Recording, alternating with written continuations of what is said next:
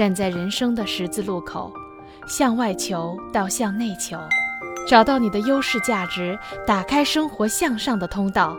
价值场，你的正能量加油站，来了吗，亲爱的你？我是你的正能量加油站站长白露。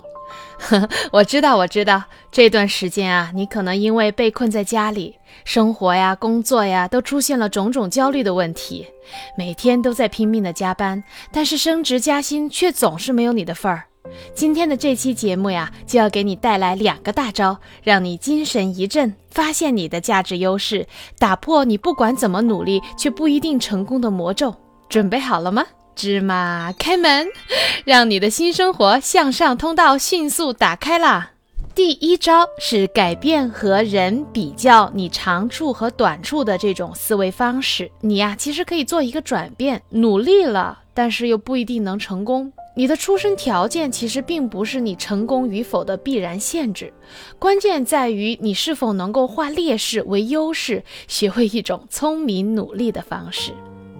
那接下来，我们就有请今天的这一位最佳示范者，通过他的人生故事来亲身告诉你，他是如何利用自身的价值优势，把人生打得一手好牌的。来来来，掌声响起来！前方有喜报传来，我们的航天英雄顺利归来了。据中国载人航天工程办公室消息呢，北京时间二零二二年四月十六日九时五十六分，神舟十三号载人飞船。返回舱在东风着陆场成功着陆，是不是非常振奋人心？对，那现场呢，我们的这几位航天员翟志刚、王亚平等身体状况良好，我们的神舟十三号载人飞行任务取得了圆满成功。这个消息一出啊，不得了，马上登上了热搜的榜首。的确啊，这个好消息不仅是让全中国人民为之自豪，捷报也让全世界华人觉得骄傲呢。神舟十三号的顺利回家，世界上各大媒体都在感慨，中国的航天梦正在超速推进呢。这的确是一个了不起的成就，这是来自巴基斯坦的祝贺。人类探索无穷太空，我们又进了一步啊！这是来自挪威的鼓掌，这是来自法国的贺信，这是来自日本的评论。世界多地的网友用不同的语言表达了他们的祝福。说到这里啊，作为一个中国人，是不是感觉到特别的自豪？那么今天白露就来给你讲一下这一位航天英雄翟志刚的励志故事。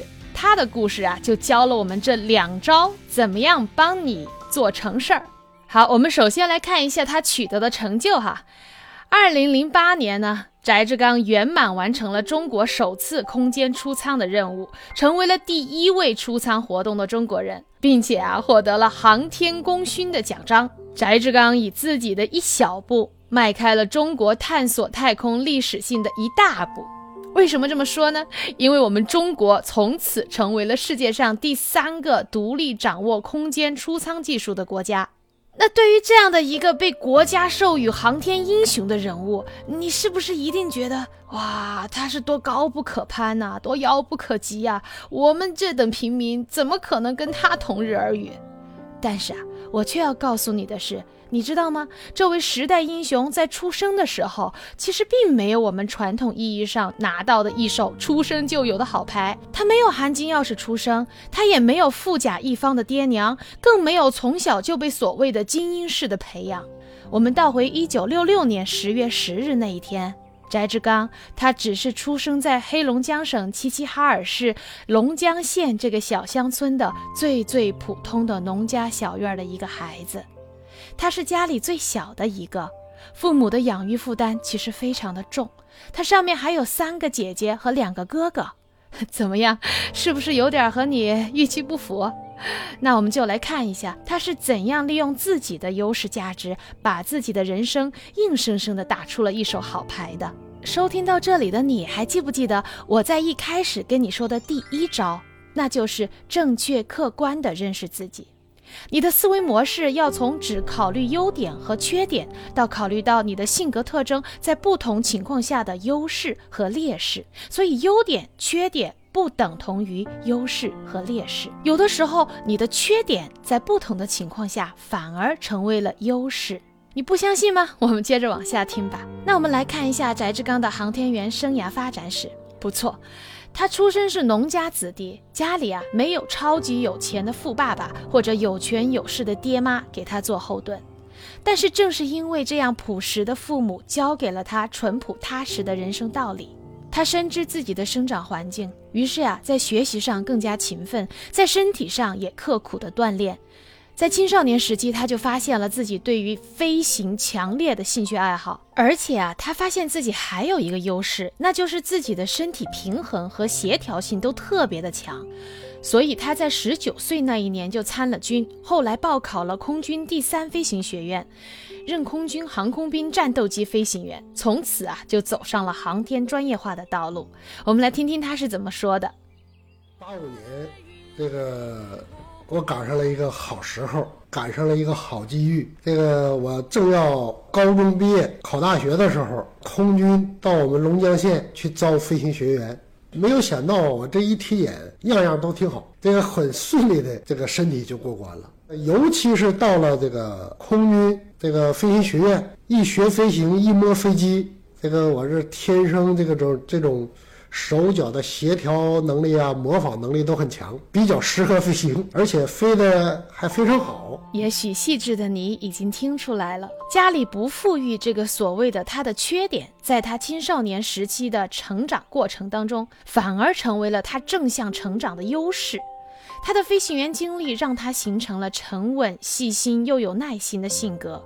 为以后在航天飞行任务当中能够沉着应对各种临场应变的考验，打下了非常坚实的基础。如果你听了第一招还没有过瘾的话，那接下来我们来一起讲一下第二招，那就是在尝试和失败当中寻找成事儿的线索。如果你遇到了暂时的失败，不要马上就觉得，哎呀，完了完了，世界末日要来了，哎呀，焦虑了，哎呀，我要躺平了。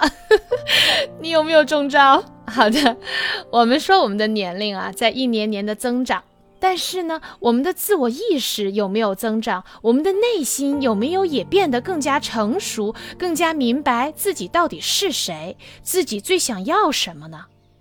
我们要对自己和外部世界的互动有更多的思考，那就代表我们真的是成熟了。如果一个具备了自我意识的人，他就会时时刻刻的去思考自己应该用哪些方法跟外部的这个世界产生更良好的互动关系，从而成事儿。比如说啊，当你被老板解雇了，是你可能会感到非常的难过，你很沮丧。但是第一件事情你要做的，其实真正应该是了解到自己能力具体有哪些不足。那么下一次，当你找到另一个好工作的时候，你就非但不会被解雇，反而会被重用。你不要老是去羡慕别人。哎呀，为什么我的那个同事他被重用了？哎呀，我的那个同事因为他会拍马屁，所以他升职了。但是真的是这样吗？你如果反观自己，为什么会被解雇？真的完全没有任何的不足吗？所以，我们说，很多时候并不是都是外在的原因，很多时候不要向外求，而要向内求。如果你在你的生活工作当中忽视了，那么今天你听到了这一集，我希望给你提个醒，给你加加正能量，不要灰心，因为只有正能量才能打倒你的不安。来来，我们再来看一下今天的正能量供给者啊，这个源源不断的非常多的正能量，翟志刚。哎呀，这个航天英雄，他其实在他的航天员生涯当中也并不是一帆风顺的呀。那你来听一下白鹿讲讲他的故事呗。我们现在是二零二二年，接下来我们坐时光飞船，回到一九九六年，咻。翟志刚刚刚被选拔参加了航天计划的测试，后来经过了重重的选拔，在一九九八年，他光荣的成为了第一批航天员十四人当中的一员。在神舟五号计划当中，他是首飞梯队三名航天员当中的一名。不过呀，最后选出来被任命驾驶飞船的名字不是他，是谁呢？我们后来都知道了。是杨利伟，翟志刚在几次测试结束之后是排名第二的。那他是什么样的态度呢？哦，看到杨利伟被任命了，嫉妒、仇恨，呃，放弃、躺平。如果他是这么做的话，就不会出现在二零零八年的翟志刚，他圆满完成了中国首次空间出舱任务，成为出舱活动的第一位中国人了。那今天的故事，主人公也要改写了。来，我们听一下，在当时他的人生遇到挫折的时候，他是怎么面对的吧。我们天天都在一起，为了这个飞行任务，天天的付出的很多，我们都都互相是最知道的。那么真正的到了飞行这一天，我们这个团队的人出来了，代替我们去执行这个飞行任务，我们没有更多的失落感，也没有更多的挫折感，更多的还是这个为能够去执行任务的航天员。啊，感到骄傲。翟志刚的性格当中啊，遇到困难就不退缩，而且我发现啊，他有很多乐天派的特质，所以遇到天大的事儿也是笑看人生。镜头一转，有一个小男孩向正在天宫 TV 讲堂里的航天员翟志刚提个问题：“叔叔啊，嗯，你见到传说中的嫦娥姐姐了吗？呃，那个月球上有水吗？”我长大了一定要登上月球，和你一样去探索宇宙的奥秘。这个小男孩于是就把他当成了自己梦想的偶像啊。那你知道他在接受采访的时候是怎么谈他发射时的感觉的吗？是一个享受火箭把我们推上太空的一个过程。等到火箭一关机，这种推力一消失，什么感觉呢？当时我的感觉就是，突然间有一个人在我屁股后边咣一脚，一脚之后把我从正面一下子踢到反过来，完了之后就悬在那儿了。他的这些不断的爆梗啊，被网友们亲切的称作“宇宙级梗王”。但是刚才我们讲了这么多欢乐的瞬间，有一个非常沉重的话题，就是太空旅行者成功和失败。有时往往就在一念之间，顷刻之间。我们来看看几个在面临可能失败的极大压力下，翟志刚的瞬间吧。就在翟志刚刚准备出舱的时候，轨道舱突然响起了火灾警报。翟志刚后来回忆的时候是这么说的：“突然爆，火灾，完了之后，当时我就觉得当时空气都凝住了。只要是轨道舱失火了，我跟百明就彻底的。”就回不来了。当时我们第一代飞天舱外航天服能够工作四个小时呢，四个小时之后，我们将走向死亡，用最壮烈的方式要走向死亡。在一个个的困难考验的关头，翟志刚始终是那一个沉稳的、幽默的、乐天派的翟志刚。之前五十五岁的翟志刚从问天阁出发。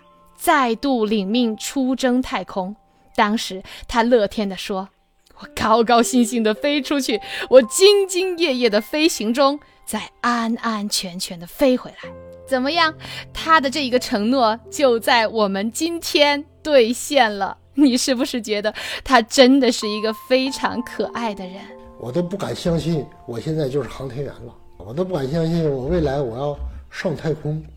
我们国家的这种强大。”给我们每一个人搭建的这种平台，给我们每一个人营造的这种机遇，才造就了我们个人的这种梦想。